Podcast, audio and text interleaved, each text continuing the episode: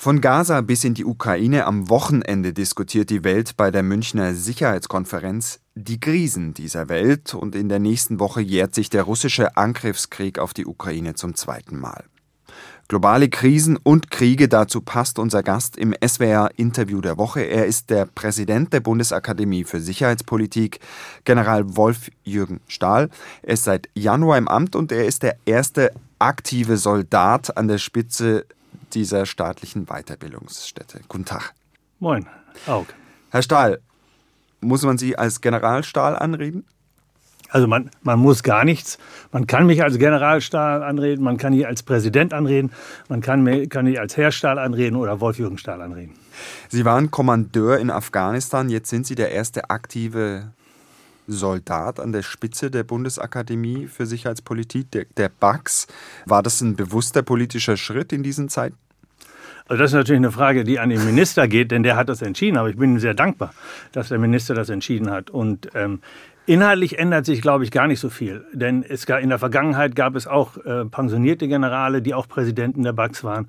Und die BAX wird ja immer durch eine Doppelspitze geführt, ein Vertreter aus dem Auswärtigen Amt, einer aus dem BMVG. Also die Expertise, der Inhalt ändert sich nicht. Wenn Sie es so formulieren wollen, hat sich das Etikett geändert. Es ist jetzt offensichtlich, offensichtlich ja, dass dort auch eben aus dem BMVG auch militärische Expertise ist. BMVG heißt Verteidigungsministerium. Ja die BAX, diese Bundesakademie, was ist Ihre Aufgabe? Was machen Sie überhaupt? Also die, die Bundesakademie für Sicherheitspolitik gibt es schon seit über 30 Jahren. Mhm. Und sie ist eine Weiterbildungsstätte, insbesondere für die Bundesregierung. Sie ist aber auch eine Art Konsultationsforum, wo man unterschiedliche Gruppierungen, gesellschaftliche Gruppierungen, gesamtstaatliche Gruppierungen zusammenbringt zum Thema Sicherheitspolitik. Und das Dritte ist, sie ist ein Kommunikator. Was mhm. insbesondere kommuniziert sie? Wir haben seit Mitte letzten Jahres unsere erste nationale Sicherheitsstrategie der Bundesrepublik Deutschland. Und diese zu kommunizieren und der Schlüsselbegriff und das Schlüsselleitprinzip dieser Strategie ist die integrierte Sicherheit. Und das zum einen in der Regierung, wie mache ich das, wie praktiziere ich, wie lebe ich integrierte Sicherheit und integrierte Sicherheitspolitik. Das zu transportieren, auch in die Öffentlichkeit, ist auch eine Aufgabe der BAX. Jetzt haben wir in der Öffentlichkeit und in den Medien zuletzt immer häufiger eine Diskussion auch um eine ähm, Wiedereinführung oder Wiedereinsetzung der Wehrpflicht. In dieser Woche hat sich auch die Wehrbeauftragte Frau Högel dazu nochmal geäußert und hat gesagt, letztlich, dass man dazu vielleicht auch einen Bürgerrat einführen könnte. Also dass beim Bundestag Bürger, geloste Bürger darüber entscheiden, ob man die Wehrpflicht oder eben auch einen entsprechenden Gesellschaftsdienst wieder einführen sollte. Für wie relevant halten Sie das angesichts der ganzen Problemlagen rund um die Bundeswehr, rund um das Thema Sicherheit im Moment über die Wehrpflicht zu diskutieren?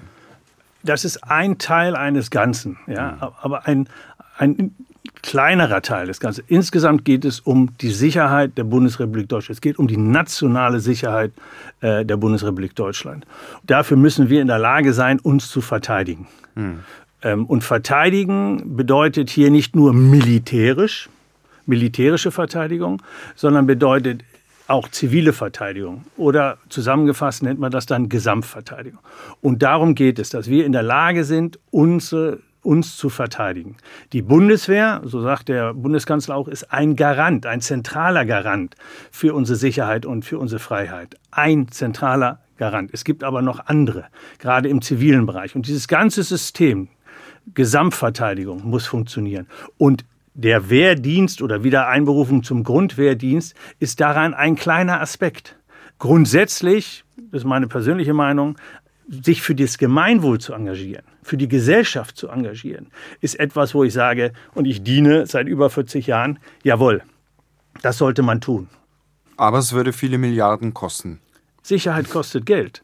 Äh, das kriegt man nicht umsonst. Kostet Geld, und ja. kostet persönlichen Einsatz. Ähm, wenn ich Sicherheit in diesem Land haben will, bedeutet das zum einen, es muss von jedem Bürger mitgetragen werden. Ja? Jeder Bürger ist betroffen und er muss es mittragen. Sie haben ja diesen umfassenden Sicherheitsbegriff erwähnt. Jetzt hat der Verteidigungsminister Pistorius und auch der Generalinspekteur Breuer den Begriff der sogenannten Kriegstüchtigkeit eingeführt. Ähm, der hat für Aufregung gesorgt, der hat für Widerstand gesorgt. Wie definieren Sie den Begriff? Also das kann ja nicht nur die Bundeswehr betreffen quasi. Nee, ist genau das, was ich, was ich schon gesagt habe, Gesamtverteidigung. Es geht um Gesamtverteidigung, das heißt, wir müssen in der Lage sein, wehrhaft zu sein, uns militärisch zu verteidigen. Wir müssen aber auch in der Lage sein, resilient zu sein, Schläge einzustecken. Und wir müssen das Ganze auch nachhaltig tun. Wir müssen auch die entsprechende Ausdauer dafür haben. Und dieser Begriff Kriegstüchtigkeit, in der Mitte steckt das Wort tüchtig. Und mhm. darum geht es. Wir müssen tüchtig sein. Und so verstehe ich das auch von meinem Minister und vom Generalinspekteur, dass sie den Stein auch ins Wasser geworfen haben, um zu sagen, wir müssen was tun. Seid tüchtig, lasst uns tüchtig sein für unsere Sicherheit. Aber was heißt das für die Zivilgesellschaft? Für die Zivilgesellschaft heißt das erstmal, zum ganz banales Beispiel, wenn wir sagen, es könnte passieren, dass Lieferketten wieder zusammenbrechen, wir haben das ja, ja gerade erlebt am, im Roten Meer, was da passiert, eine Grundausstattung an Lebensmitteln für eine gewisse Zeit, eine Grundausstattung an an, an, an Wasser für eine gewisse Zeit. Ähm, in Schweden ist das zum Beispiel äh, jetzt auch mit einem entsprechenden Engagement von dem zuständigen Minister nach vorne getrieben worden. Das wäre jetzt ein ganz konkretes Beispiel, wenn ich sage, auf das einzelne Individuum. Aber es geht ja noch weiter. Die Wirtschaft. Wenn wir hier Streitkräfte von anderen Nationen haben, wie unterstütze ich dort die Wirtschaft?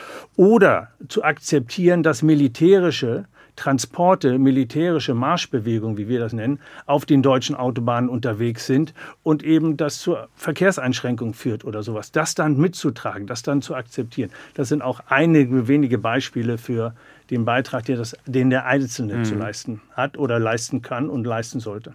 Sigmar Gabriel, der frühere Außenminister, hat in einem Gastbeitrag für den Stern in dieser Woche äh, gesagt, Zitat, die Zeitenwende hat nur in den Köpfen weniger Politiker stattgefunden, aber nicht in unserer Gesellschaft. Teilen Sie diese Einschätzung? Also mit vielen, mit denen ich spreche, ist klar angekommen, dass wir mehr tun müssen. Mhm. Und dafür ist die Bereitschaft auch da. Auf der anderen Seite fehlt es ab und zu an dem Verständnis, was, darum bin ich sehr dankbar, dass Sie auch gerade die Frage gestellt haben, an dem Verständnis, was bedeutet denn das jetzt für mich konkret? Was bedeutet es für mich konkret, wenn ich das mittragen muss? Und das bedeutet zum Beispiel, dass Ressourcen umgesteuert werden müssen.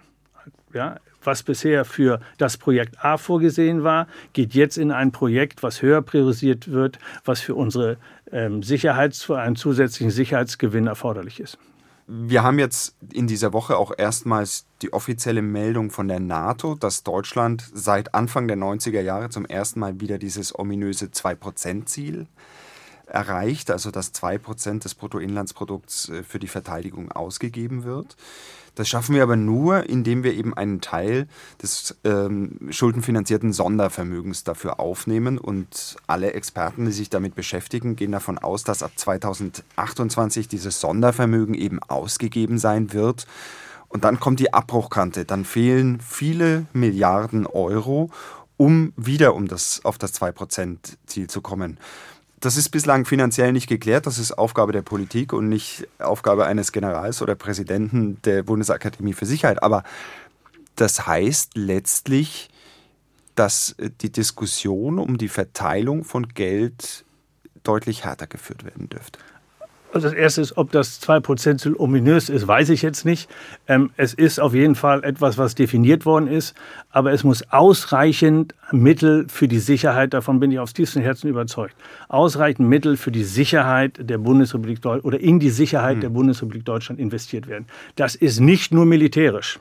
Ja, ich sehe sogar noch im zivilen Bereich ein auch einen Bedarf für zusätzliche finanzielle Mittel. Ähm, wenn wir entsprechende Vorkehrungen treffen, Vorhalt treffen für und dass wir autark sind über einen gewissen Zeitraum, wie bevorrate ich das? Mhm. Ja, was schaffe ich mir dort an Vorratslagern ein?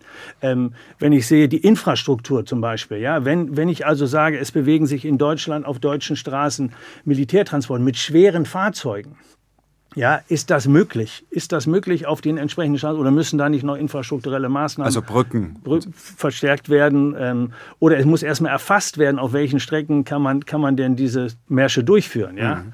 Ähm, das ist also dann eine, eine Aufnahme. Aber was heißt das ähm, für uns Deutschland? Und ich muss das bitte nochmal wiederholen. Wir müssen mehr investieren. Wenn die Mittel begrenzt sind, muss priorisiert werden. Ja, mhm. das ist schmerzhaft. Das ist keine Entsche einfache Entscheidung und das ist, wie Sie sagen, etwas, ähm, was durch die Politiker entsprechend angegangen werden muss. Jetzt gab es diese Aussage äh, des US-Präsidentschaftsbewerbers Donald Trump. Der hat sozusagen nochmal eine Debatte in Europa und in Deutschland losgetreten, was eben dieses 2%-Ziel angeht. War das noch so ein bisschen äh, der Kick, den es gebraucht hat, um die Diskussion äh, voranzutreiben? Also war das der nötige Weckruf? Nein, nein, das ist also eine, diese Aussage kann ich überhaupt nicht nachvollziehen. Ähm, sp spricht für den Tiefgang von, von Trump. Interessanterweise, die NATO sagt immer, ein Angriff gegen einen wird wie ein Angriff gegen alle verstanden, ein bewaffneter Angriff. Ähm, das hat er gar nicht in Frage gestellt. Ja? Die Unterstützung und Bündnissolidarität ist das, ist das Kern, ist das Elixier der NATO. Und das absolut in Frage zu stellen, ist für mich überhaupt, überhaupt nicht nachvollziehbar, wie einer überhaupt so, so denken kann. Ich glaube auch nicht, dass das irgendein Push in der Diskussion, weil es kein sachlicher Beitrag ist, überhaupt ein Push in der Diskussion hier in Deutschland äh, bewirkt hat. Aber letztlich profitieren wir von einer Bündnisverteidigung und die Frage ist natürlich auch, ähm, ob die USA ihren Beitrag so mittel- bis langfristig aufrechterhalten will in Europa. Es gab jetzt auch massive Probleme, beispielsweise was die Unterstützung der Ukraine angeht, sowas äh, eben dann auch ähm, durchs Parlament zu bekommen. Wäre Europa, wären wir aktuell überhaupt in der Lage, uns entsprechend ohne die USA zu verteidigen? Also das Erste ist, das ist ja genau Sinn und Zweck eines Bündnisses. Im Bündnis bin ich stark. Und im Bündnis bin ich stärker, als wenn ich alleine bin. Darum ist man ja in einem Bündnis ähm, und bildet ein Bündnis. Das heißt, wenn, die, wenn Amerika nicht mehr ist, ist für mich aber eine sehr spekulative Frage und sich nicht mehr engagieren sollte in Europa, dann müssen die Europäer das alleine stemmen. Ähm, das ist aber losgelöst davon, ob die Amerikaner dabei sind oder nicht. Die Europäer müssen insgesamt mehr machen. Das wissen sie auch. Und dazu sind sie in der Diskussion auch bereit. Die Umsetzung. Die Umsetzung ist wie immer die große Herausforderung. Wie setze ich solche Dinge dann um? Denn dann sind wir wieder bei der Frage, wo gehen die Ressourcen hin? Jetzt sind Sie aktiver Soldat. Ähm, der Bundesverteidigungsminister hat angekündigt, eine Brigade, eine feststationierte Brigade für Litauen aufzustellen. Ähm, wie bewerten Sie sowas? Ist das machbar? Ist das umsetzbar? Wird es genügend Soldatinnen und Soldaten geben, die dann entsprechend auch nach äh, Litauen gehen? Oder wäre es besser gewesen, man hätte es so belassen, wie es jetzt ist, dass regelmäßig an die NATO-Ostflanke Soldaten aus Deutschland verlegt werden? Also ich persönlich freue mich darüber, dass diese Entscheidung gefällt worden ist. Denn Soldaten vor Ort, die vor Ort da sind, sind für mich der effektivste Beitrag zu einer Abschreckung. Außerdem drücken sie Bündnissolidarität aus. Und wir Deutschen sollten uns auch gerade an den Kalten Krieg erinnern, wie viele hunderttausend Soldaten hier in Deutschland stationieren, dass wir, dass wir zu der damaligen Zeit davon wirklich gezehrt haben. Also insofern bin ich einer, der sagt, ähm, jawohl, das ist zeitgemäß, das ist überzeugende Abschreckung und Verteidigungspolitik. Die Umsetzung ist nicht einfach, aber sie ist möglich und muss jetzt angegangen werden. Und ich bin auch zuversichtlich, dass sie erfolgreich umgesetzt wird. Erklären Sie mal, auf der einen Seite haben wir die NATO, auf der anderen Seite haben wir europäische Verteidigungsbestrebungen. Das sind ja zwei Paar Schuhe im Endeffekt. Wie geht das zusammen? Sind das zwei unterschiedliche Baustellen? Laufen die teilweise parallel? Wenn es heißt, die Europäer müssen mehr machen ich verstehe den Zusammenhang ehrlich gesagt nicht so ganz. Naja, also wenn Sie, wenn Sie dann die Zusammensetzung der Gruppen sehen, ja. dann gibt es ja eine unglaubliche Überschneidung zwischen Mitgliedern in der EU und Mitgliedern in der NATO. Mhm. Ja, also wir reden von denselben in zwei unterschiedlichen Organisationen. Und äh, dass das dann zusammengeführt wird und dass, das, dass man nicht schizophren ist und in dem einen so redet und in dem anderen so redet, erklärt sich auch von selber. Das heißt also, letztendlich sprechen wir ja auch von einer Bundeswehr in der EU und eine Bundeswehr äh, in, in der NATO. Und darum sagt man auch immer, das sind nicht voneinander getrennte Dinge, die ich voneinander getrennt betrachten muss, sondern ich muss sie miteinander verzahnen, zusammenführen, weil ich letztendlich über ein und dieselbe Bundeswehr spreche, die in beiden Organisationen zu einem bestimmten Zweck dann genutzt wird oder ihren Beitrag leistet. Viele Menschen haben auch Angst vor Aufrüstung. Welche Rolle sehen Sie denn, die die Bundeswehr innerhalb dieser europäischen Verteidigung oder in dieser NATO-Verteidigung äh, künftig einnehmen wird? Also wird die größer werden? Wird das beispielgebend sein, auch für andere kleinere Nationen? Welche Rolle hat die Bundeswehr? Ja. Also ich würde die Formulierung, jeder, der Angst vor Aufrüstung hat, würde ich sagen, das ist vielleicht der falsche Ansatz. Du musst Angst haben, dass wir nicht stark genug sind. Du musst Angst haben, dass wir, dass wir nicht genügend abschrecken können, dass wir nicht genügend verteidigungsfähig sind. Und da müssen wir noch mehr tun in diesem Bereich. Das ist nicht unbedingt Aufrüstung, das ist im einen Ausrüsten, dass die Bundeswehr erstmal das hat, was, was sie braucht. Und dann ist es Integrieren in andere Bereiche, was ich auch angedeutet habe, Gesamtverteidigung, aber europäisch und im NATO-Bündnis die Dinge zusammenbringen. Also insofern ist es für mich kein Aufrüsten, sondern ist die nötige Abschreckung und Verteidigungsfähigkeit aufzubauen. Und davor sollte keine Angst haben. Im SWR-Interview der Woche General Wolf-Jürgen Stahl, Präsident der Bundesakademie für Sicherheitspolitik.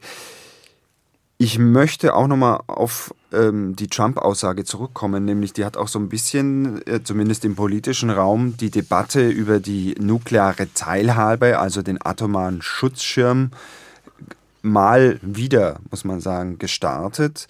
Da gibt es die Diskussion um einen europäischen Schutzschirm. Da gibt es die Frage, ob man mit den Franzosen, die haben das schon länger mal auch angeboten, unter einen nuklearen Schutzschirm ähm, schlüpfen will, um es mal salopp auszudrücken. Ähm, ist das aus Ihrer Sicht eine zielführende Diskussion? Ist das eine überflüssige Diskussion, die jetzt im politischen Raum eben opportun ist? Ähm, wie bewerten Sie das Ganze? Ja, also nukleare Abschreckung, ähm, diese Dimension gibt es in der NATO, ohne Wenn und Aber. Ähm, und es besteht weiterhin die Notwendigkeit dafür. Also sie wird auch nicht hinterfragt oder in dem Sinne gesagt, äh, wir schaffen Atomwaffen ab. Das erlaubt leider die globale Situation nicht. Europäisch ist es für mich erstmal nicht das vorrangige Thema, sondern das vorrangige Thema ist, wie europäisch wollen wir uns militärisch aufstellen? Wollen wir eine europäische Armee? Und wenn man diesen Weg weitergeht, dann kommt man irgendwann auch dahin, über die nukleare Komponente zu sprechen und wie man die dann europäisch abdeckt. Aber davor sind noch ganz andere Fragen zu klären, ob es tatsächlich dann auch gelingt, eine europäische Armee in dem Sinne aufzustellen. Das heißt, wir reden eher über langfristige Zeithorizonte. Wir reden schon lange über eine europäische Armee, seit, seit, seit, seit Dekaden. Ja. Ähm, und, und es ist wenig passiert. Und es ist bisher noch nicht umgesetzt worden. Lassen Sie uns mal auf den aktuell dringendsten Konflikt in unserer Nachbarschaft kommen, nämlich den russischen Angriffskrieg in der Ukraine. Da jährt sich das Ganze wieder, der Angriff am 24. Februar, der russische Angriff. Wie bewerten Sie denn aktuell äh, die Situation in der Ukraine? Es findet ein menschenverachtender Krieg statt, ausgelöst durch Russland. Und ähm, für die Ukraine heißt es Widerstand leisten oder, wenn ich es mal hart formulieren darf, vernichtet werden. Wir haben, ich springe jetzt etwas, wir reden und wir in unserer Nationalhymne sagen wir Einigkeit und Recht und Freiheit sind des Glückes Unterpfand. Einigkeit und Recht und Freiheit, darum geht es in der Ukraine. Die, dass sie in Einigkeit mit Recht und Freiheit leben können. Und da, glaube ich, sollten wir alles tun, um das zu unterstützen. Denn das ist am Ende genau das, worum es uns geht. Und ich bin felsenfest davon überzeugt, dass ein Putin nicht aufhören würde bei der Ukraine, sondern dass es weitergehen würde oder gegebenenfalls sogar auch noch weitergeht. Jetzt ähm, hat die Ukraine Pro Probleme, was beispielsweise die Munitionsversorgung angeht. Ähm, da hat Russland offensichtlich im Artilleriebereich deutlich mehr zur Verfügung. Ähm, die Europäer haben Artilleriemunition versprochen, können dieses Versprechen aber nicht halten. Gleichzeitig hat Präsident Zelensky seinen Generalstabschef entlassen. Man hat den Eindruck, dass in der Bevölkerung der Wille, auch was die Rekrutierung von Soldatinnen und Soldaten angeht, nachlässt. Also die, die Situation für die Ukrainer ist im Moment nicht einfach. Ähm, befürchten Sie, dass die Russen dem folgend äh, zunehmend die Überhand gewinnen können? Also mein Eindruck ist, dass es für die Ukraine zum Gewinnen zu wenig ist und zum Verlieren glücklicherweise zu viel. Sie können Widerstand leisten. Und ich sehe auch, dass auch international, europäisch alles getan wird, um die Ukraine zu stärken. Ohne Wenn und Aber sind die Bemühungen da und ich glaube auch, die Unterstützung wird wachsen auf der Zeitachse für die Ukraine. Aber im Moment brutaler Abnutzungskrieg. Brutaler, menschenverachtender Krieg und äh, Russland könnte den jederzeit beenden. Wir haben ja in der politischen Debatte auch Parteien, die zum Beispiel sagen, Waffenlieferungen müssten eingestellt werden und es müsste verhandelt werden. Aus Ihrer Erfahrung, aus, aus Ihrer Ausbildung, ähm, wann ist denn so eine Situation für Verhandlungen gegeben? Ja, wenn die Voraussetzungen für Verhandlungen gegeben sind, dass man es ernst meint auf beiden Seiten. Also dass man nicht nur miteinander redet, weil man miteinander redet, sondern weil, weil man konkret hinten dann auch einen Kompromiss erzielen will, ein Ergebnis erzielen will. Und es finden ja Verhandlungen statt, zum Beispiel wenn es um Gefangenenaustausch geht. Da finden ja Verhandlungen statt, wo hinten dann auch ein Ergebnis ist. Da hat man also eine gemeinsame Basis. Aber einfach nur miteinander reden und weiterhin sterben Menschen das ist für mich keine konstruktive Grundlage für Verhandlungen. Was muss denn passieren, dass sich die Situation, dass sich dieser Abnutzungskrieg nochmal verändern kann, dass möglicherweise die Ukraine wieder einen Vorteil erzielt? Haben Sie da Hoffnung? Hoffnung hat man immer. Hoffnung ist aber nicht unbedingt das, was dann den Erfolg bringt. Die Unterstützung für die Ukraine muss weiterhin gewährleistet werden und sie wird auf der Zeitachse meiner Einschätzung immer mehr wachsen. Und das ist dann das, was dann den Erfolg bringt, ob es dann nur zu konstruktiven Verhandlungen kommt oder ob es sogar zu einem Sieg der Ukraine kommt.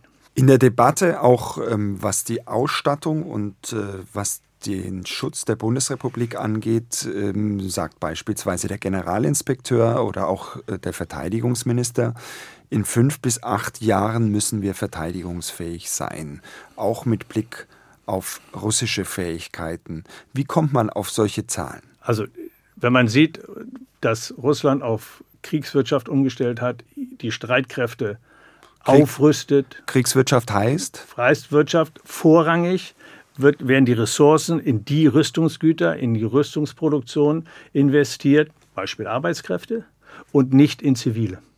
Mhm.